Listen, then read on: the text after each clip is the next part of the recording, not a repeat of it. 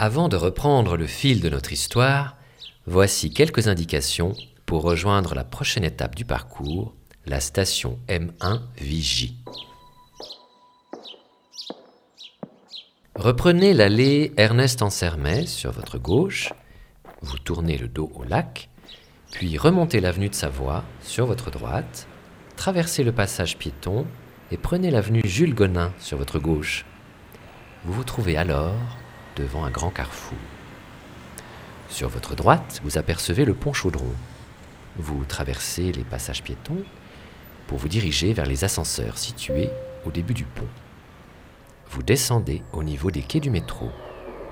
Restez sur le quai pour emprunter le métro en direction de Renan-Gare jusqu'à la station Provence.